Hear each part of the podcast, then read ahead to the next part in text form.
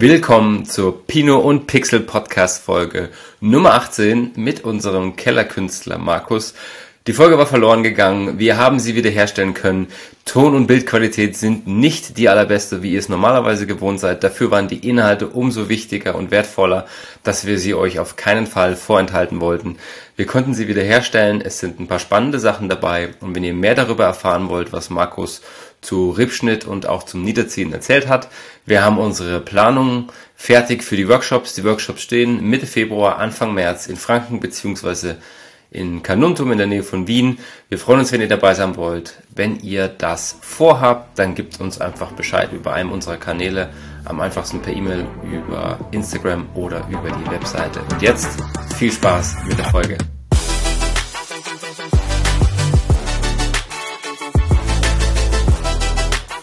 Ja, wie war's? New Zealand und so weiter. Also für mich so prinzipiell mal sehr erholsam, mal 14 Tage einfach jetzt nach den drei Jahren quasi kein Urlaub einfach mal ab, komplett abschalten. Und ich habe nicht ans Weinmachen gedacht oder halt an den Betrieb, was echt angenehm mal war, um ein bisschen den Kopf frei zu kriegen. Und ja, wir sind ziemlich viel gereist. Wir sind auf zweieinhalbtausend Kilometer gefahren in den drei Wochen. Es waren halt wieder ultra viele Eindrücke, viele Verwandte gesehen, Freunde. Also es war ja ideal zum Abschalten. Aber ich habe dann schon gemerkt, nach so 16, 17 Tagen, dass ich schon wieder Lust hatte, zurückzukommen, weil ja, neues Jahr steht an, für uns ein sehr entscheidendes Jahr, weil wir schon auch davor nochmal hatten, so was ist für uns dieses Jahr so Worst Case und auch Worst Case, dass man vielleicht sagt, okay, am Ende des Jahres, wenn es halt nicht passt, dann hängt man Nagel auf. Und ja, halt jetzt sehr motiviert und ja, haben mich jetzt schon wieder sehr gefreut, dass wir jetzt wieder reinstarten. Cool. Ihr seid dieses Jahr das erste Mal selbst im Pflanzenschutz unterwegs, oder? Ja, genau. Das ist dieses Jahr das erste Mal. Also wir haben schon quasi mit dem gesprochen, also mit dem, der uns die Lohnarbeit gemacht hat. Der organisiert uns die, die Spritzmittel, die wir brauchen. Die würden wir auch gerne wieder weiterhin zu verwenden, weil es super funktioniert hat. Wir ziehen das halt dann über uns. Also über ihn, aber wir können das ja kaufen, da wir das ja studiert haben. Und ja, jetzt im Februar, März kommt die hoffentlich einzigste Investition für dieses Jahr, das ist eben die Spritze. Und ja, dann heißt selber Traktor fahren und durch die Weingärten düsen und spritzen, ja. Was kostet so ein Ding? Ja, das wissen wir noch nicht ganz genau. Also ganz genau.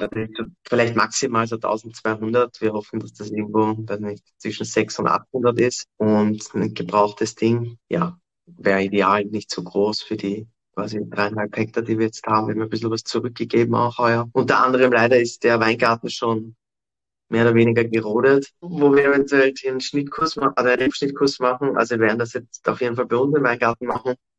Aber wir können es leider nicht mit dem Weingarten machen, Schade. wo wir den Pixelwein gemacht haben vom letzten Jahr. Ja, Kat meinte, sein Schwiegervater, der wollte das unbedingt, der war schon motiviert, hatte nichts zu tun und ja, der hat schon begonnen alles ab. Und hatte Cabernet und Merlot raus? Nee, nur Cabernet der Cabernet ist draußen und der Merlot steht und der Merlot, der wird halt weitergeführt von den Verpächtern. Okay. Ähm, also denen das gehört und da ist jetzt halt schwierig, da nochmal zu fragen, ob wir da halt so einen Workshop machen können, aber wir können das sonst so bei uns in Enzes, Enzersdorf machen und das ist eh der schöne, also ist auch der Weingarten, wo wir uns ja auch zu Hause fühlen, jetzt, ich sage mal, auf der Ortschaft. Ja. Und das ist sicher auch sehr lässig dort. Ihr seid dieses Jahr in der letzten Bio-Umstellungsjahr, oder? Ja, 24 dürfen wir dann, nein, äh, das Jahr, Jahrgang 24 dürfen wir dann äh, auf, Bio auf den Jahrgang schreiben. Also auf den Jahrgang 24. Sehr cool. Und dann wird auch durch. Ich habe ein paar Fragen aus der Community gesammelt zum Thema Rebschnitt niederziehen, das ja jetzt für die nächsten Tage und Wochen ansteht. Und ein paar spannende Fragen dabei. Und äh, ich habe sie dir auch zukommen lassen. Mhm. Ja, also ich habe einerseits eine Frage, also ich habe es jetzt hier offen Liste, die du mir geschickt hast, also warum man den Rebschnitt macht. Also schlussendlich geht es darum, quasi um den Ertrag zu begrenzen. Es ist auch ein Faktor für die Qualität und dann auch die Regulierung der, der Knospen. Man muss sich vorstellen, wenn man jetzt die Rebe nicht zurückschneidet, wenn man jetzt quasi die Rebe vor Augen hat, hat die quasi jetzt noch überall ihre alten Triebe, also das einjährige Holz, wo wir quasi letztes Jahr ähm, unsere Trauben geerntet haben. Würde man dieses alte Holz jetzt nicht zurückschneiden, diese ganzen Triebe, die da jetzt noch stehen, die haben auch alle Knospen. Das heißt, diese Knospen würden uns im Frühjahr auch austreiben. Das ist zwar vielleicht cool, wenn man 60 Knospen hat und äh, viel Ertrag machen möchte, ähm, aber das funktioniert dann nicht mit einer guten Qualität. Frage ist, ob das überhaupt funktioniert, dass die Trauben reif werden, etc. Das heißt, für uns als Winzer machen wir uns halt die Gedanken einerseits, wie viele Knospen wollen wir im nächsten Jahr haben. Aus diesen Knospen entstehen dann unsere Triebe und auf diesen Trieben ähm, ernten wir dann hoffentlich unsere Trauben dann wieder im September hin. Das heißt, wir überlegen uns, wie viele Knospen wollen wir haben. Bei uns ist das meistens zwischen acht und zehn. Und aus diesen acht bis zehn Trauben entstehen dann quasi unsere Triebe, wo dann die Trauben heranreifen. Und was auch noch wirklich wichtig ist oder wo man sich das Leben dann auch als Winzer erleichtert, ist, wenn man den Rebschnitt, ja, also der Rebschnitt ist auch dazu da, dass man sich auch dann in den Schritten im, im, im Laufe des Jahres, also sei es entblättern, sei es den Kopf putzen, da kann man sich schon sehr, sehr helfen, damit man einfach in diesen Schritten einfach weniger Arbeit hat. Aber schlussendlich würde ich sagen, das Wichtigste ist, dass du die Reduzierung hast auf die Knospen, die Knospen wählst, aus denen die Guten entstehen, wo wir dann die Trauben heranreifen lassen Jetzt gibt es diesen Minimalschnitt, der ja vorsieht, gar nicht bis nur sehr wenig zu schneiden. Ja. Wie passt das zusammen? Naja, das bis zu wenig zu schneiden, das ist, also es gibt quasi die Möglichkeit zu schneiden, das nennt man auch der sanfte Rebschnitt und da schneidet man eben nur das ähm, junge Holz. Das heißt das einjährige Holz. Und das einjährige Holz ist das, was letztes Jahr herangereift ist, die Triebe. Das heißt, wenn ich meine, meine Fruchtroute habe und wo dann die Triebe nach oben wachsen, das schneide ich ab und das ist das einjährige Holz. Da ist einfach die Philosophie dazu, dass man man möchte möglichst wenig altes Holz verletzen, weil beim alten Holz entstehen größere Wunden. Die größere Wunden ver verursachen oder können dazu führen, dass ähm, Pilzkrankheiten einfach viel schneller heranwachsen können, so wie Esker zum Beispiel. Und ich deswegen wirklich nur das einjährige Holz wieder schneide, kürze, das alte Holz wirklich mehr oder weniger in Frieden lasse. Und dadurch soll einfach der Lebenszyklus der Rebe verlängert werden. Und da sagt man so Pi mal Daumen zumindest 50 Jahre. Und was ist Simulit und Zirch? Das ist quasi diese, das ist der sanfte Rebschnitt. Die haben die Philosophie, dass man wirklich nur das junge, also das einjährige Holz schneidet das heißt, alles, wo letztes Jahr unsere Trauben ähm, daran, also gehangen sind an den Trieben, das wird zurückgeschnitten auf ein oder zwei ähm, Fruchtrouten. Bei uns ist, also wir schneiden immer auf eine Fruchtroute. Man hat dann noch einen Zapfen stehen. Man hat dann noch die Fruchtroute für dieses Jahr und alles andere wird weggeschnitten. Aber was man nicht macht, ist ins alte Holz reinzuschneiden. Es gibt viele Winzer oder man sieht das halt öfters noch, dass teilweise der ganze Kopf entfernt wird oder altes Holz teilweise vier-, fünfjähriges Holz, dass man da oft einmal hineinschneidet. Das verursacht teilweise so große Wunden, die einfach dafür, dazu führen können, dass uns die Rebe erkrankt an Pilzinfektionen. Verstanden. Und also der Minimalschnitt, den ich mal gesehen hatte, das war tatsächlich eine Hecke die einfach weitergewachsen ist, habe ich im Neusiedler See gesehen bei einem Betrieb und auch in England hatten die das als Schutzwall, wie auch immer. Und da hängen halt sehr, sehr wenige Trauben drin, die echt schwer zu lesen sind. Mir hat sich nicht ganz erschlossen, warum sie das machen, ehrlicherweise. Vor allem, du kommst ja auch, wenn es, egal ob das jetzt biologisch oder konventionell ist, du kommst ja nicht mal an die Trauben ran, um da irgendwas zu schützen. Also da hast du die ganze Feuchtigkeit in dieser Hecke drin. Ja, also ich muss sagen, das ist einerseits, weil wir so gelernt haben, äh, den sanften Rebschnitt und auch dort gearbeitet haben, auch das quasi auch dort so gelernt haben, haben wir bis dato noch nichts anderes ausprobiert und einfach nach Studien dieser, diese Schnittmethode oder diese Rebschnittmethode, ich würde sagen, wahrscheinlich die beste ist, weil du einfach extrem wenig Arbeit hast während des Heranreifens der Trauben, sprich beim, beim Kopfputzen, bei der Laubwandarbeit, aber es sind einfach sehr, sehr viele Vorteile.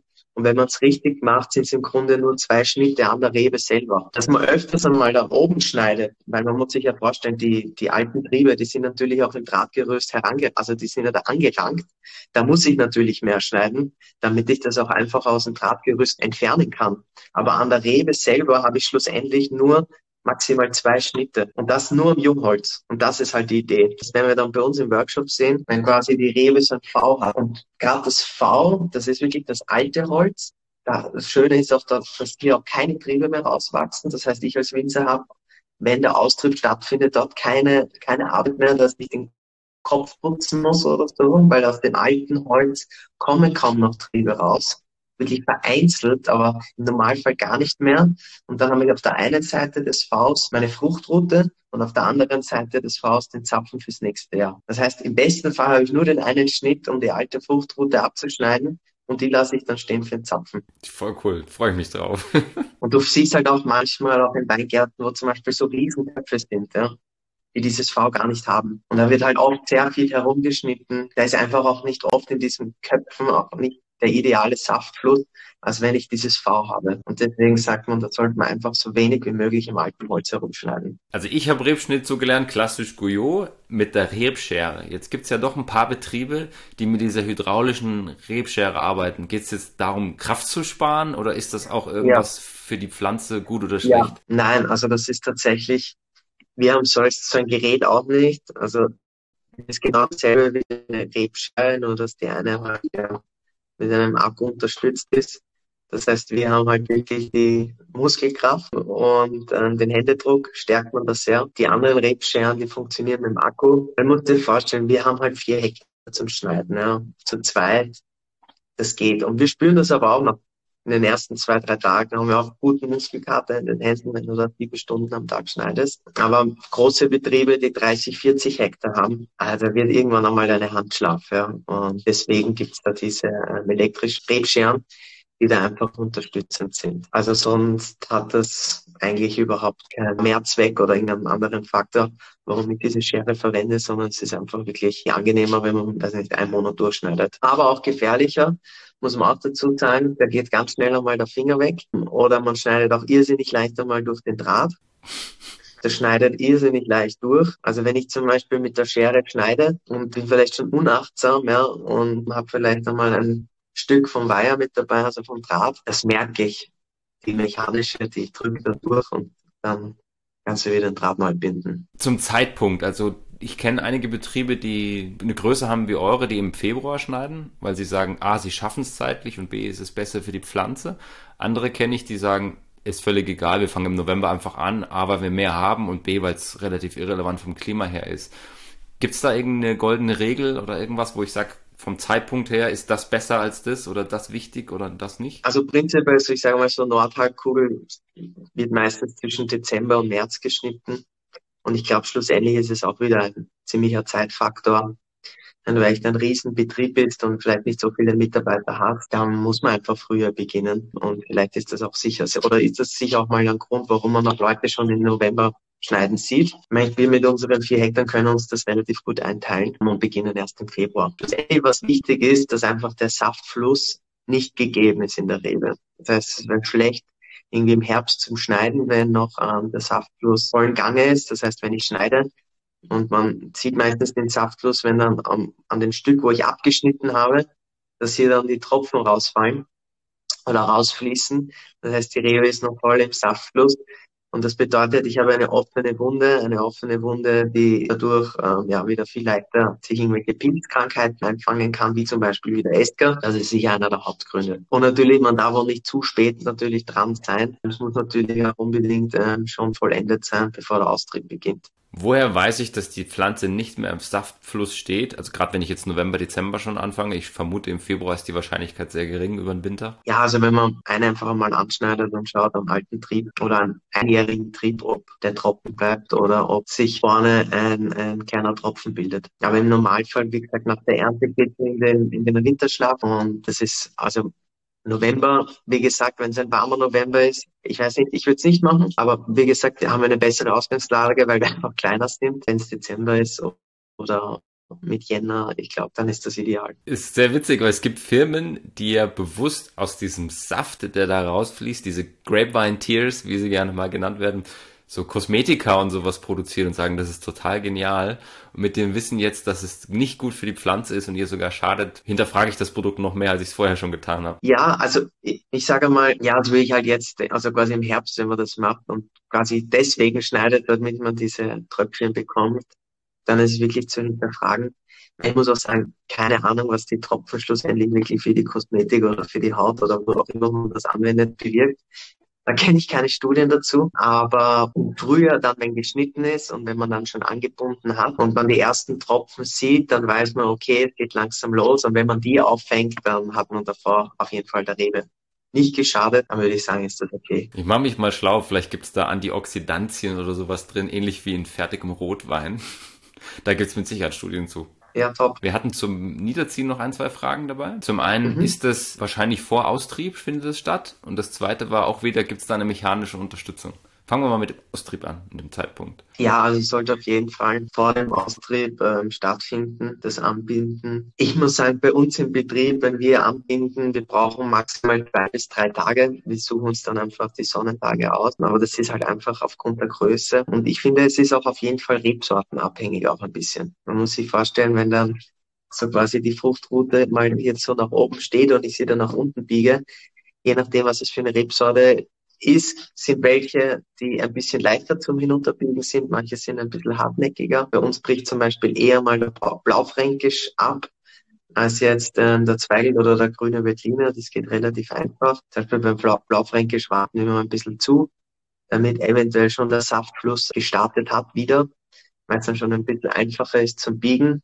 Im grünen Veltliner ist das zum Beispiel halb so schlimm. Aber schlussendlich ist einfach wichtig, dass es beim Austrieb stattfindet. Ende Februar ist Anfang März, würde ich jetzt von der wissenschaftlichen Aspekt, könnte ich jetzt nicht sagen, wann man es jetzt unbedingt machen soll, ob das jetzt Ende Februar ist oder Anfang März. Wichtig ist nur vom Austrieb. Die Materialien, die benutzt werden für den, fürs Niederziehen, was ist das? Also mit dem ich es festmache am untersten Draht. Also es gibt so Drahtbindemaschinen. Das ist wie so eine, auch wie wenn ich schneiden würde, ist dieselbe Handbewegung. Also wie eine Klammermaschine im Endeffekt. Die hat quasi ein Magazin, diese Klammermaschine, ist mechanisch. Also es gibt auch welche, die äh, mit einem Akku also betrieben werden können. Wir verwenden die mit der eigenen Muskelkraft oder ja mit dem eigenen Händedruck bei unserer Größe. Und das ist einfach ein Zwicken und diese Klammer bindet die Fruchtroute an den Draht. Und ähm, in dem Magazin sind dann quasi wie Klammern die werden dann zusammengedrückt und die verbinden oder heften dann quasi einfach die die Fruchtroute an den, an den Draht. Und das ist rostender Stahl? Ja, irgendwann verwittert das natürlich schon. Das kann man zum Beispiel auch, wenn man das möchte, zum Beispiel auch wieder entfernen. Die sind relativ einfach zum Runterziehen. Kann man oder macht man oft einmal, wenn schon sich wirklich einige von diesen Ringen, von diesen Klammern, weil es sind dann mehr oder weniger, schauen das aus wie kleine Ringe. Beim Rebschnitt, wenn man das ganze einjährige Holz vom letzten Jahr quasi rauszieht aus dem Drahtgerüst, kann man die nach ein paar Jahren auch ähm, mit entfernen und dann entsorgen. Wenn das jetzt reines Metall ist, reines Eisen, ist das ein Thema, dass ich sage, okay, es trägt auch positiv für den Eisengehalt im Boden bei oder zu? Kann sein. Ich, da muss ich sagen, da bin ich überfragt. Das kann ich nicht genau sagen. Also bis jetzt das noch nie ausprobiert oder irgendwie deswegen Bodenproben entnommen. Und das kann sein. Weiß aber nicht, ob das eine zu geringe Menge ist. Also das weiß ich leider nicht. Es klingt auf jeden Fall sehr viel umweltverträglicher als diese Drähte, die mit dieser Gummihülle versehen sind, mit dieser Kunststoffhülle, dass ich es schön mit der Hand drehen kann, die es so im klassischen Gartenbau auch gibt. Ja, genau, genau. Also das ist so, genau, das ist so Plastik quasi drumherum. Und in der Mitte ist so ein kleiner Draht. Genau, das kann man mit der Hand machen oder da gibt es auch diese Bindemaschinen, diese elektronischen, die genau auf dasselbe Material verwenden. Also man hat auf jeden Fall das Plastik zumindest nicht mit dabei sondern quasi nur das Metall, das Eisen. Ja, irgendwann verwittert das und rostet dahin. Man kann es entfernen, manche Winzer lassen das auch oben. Ich sage mal jetzt bei uns nach den drei Jahren haben wir uns so noch nicht die Gedanken gemacht, wann wir es runternehmen und wann noch nicht. Momentan stören sie uns noch nicht am Draht. Und was sie für Einwirkungen haben, ein Verwittern auf dem Boden, ist auf jeden Fall eine spannende Frage. Müsste man mal, vielleicht gibt es schon Studien dazu. Da habe ich mich noch nicht schlau gemacht, könnte man auf jeden Fall mal nachschauen. Aber ich weiß es jetzt vom Studium her nicht. Ich glaube sogar, der Michi hat das mal ins Gespräch gebracht, als wir beim Weinberg waren. Ich schaue mal nach, vielleicht gibt es da was Interessantes zu. Es ist wahrscheinlich homöopathische Dosen, es ist auf jeden Fall gefühlt umweltverträglicher als irgendwelcher Kunststoffkram. Okay. Ich glaube, das waren alle Fragen, die so aus der Community zusammengekommen sind. Dann freuen wir uns jetzt mal auf den Workshop. 4. Ja. März bei euch. Rebschnitt, kleine Weinbergswanderung, bisschen was trinken. Rebschnitt, anbinden, das werden wir gleich im in dem Zug machen. Ah, stimmt. Da hat man gleich einen Eindruck, da kann jeder mal die Klammermaschine ausprobieren und die Rebschere. Und wie gesagt, auch wenn man sich das vielleicht jetzt nicht ganz bildlich vorstellen kann, aber es ist total einfach anzubinden. Und das Schneiden, ich sage mal, nach fünf, sechs, sieben Rebstöcken hat man dann auch schon ein bisschen das Auge dafür, wo man schneidet und wie man schneidet. Also das ist alles lernbar. Und ja, freuen uns schon sehr auf den Besuch von euch. Und ja, auf jeden Fall gerne eine kleine Weinwanderung mit dem einen oder anderen im Wein. Wird sicher schön. Freuen wir uns sehr. Sehr schön. Markus, ich sage vielen lieben Dank Wir hören uns bald wieder. Sehr wir gerne. sehen uns aller spätestens Anfang März. Top, ich freue mich. Dann alles Gute bis dahin und wir sehen uns im März. Genau.